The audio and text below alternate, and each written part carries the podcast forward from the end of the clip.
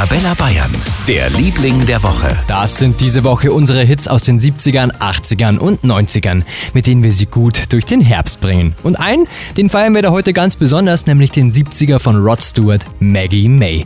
Der hat sowas wie Geburtstag. Heute vor 50 Jahren war der nämlich der Nummer 1 Hit schlechthin. Wow, vor 50 Jahren, da war ich noch gar nicht auf der Welt, da war Rod Stewart schon ein Star.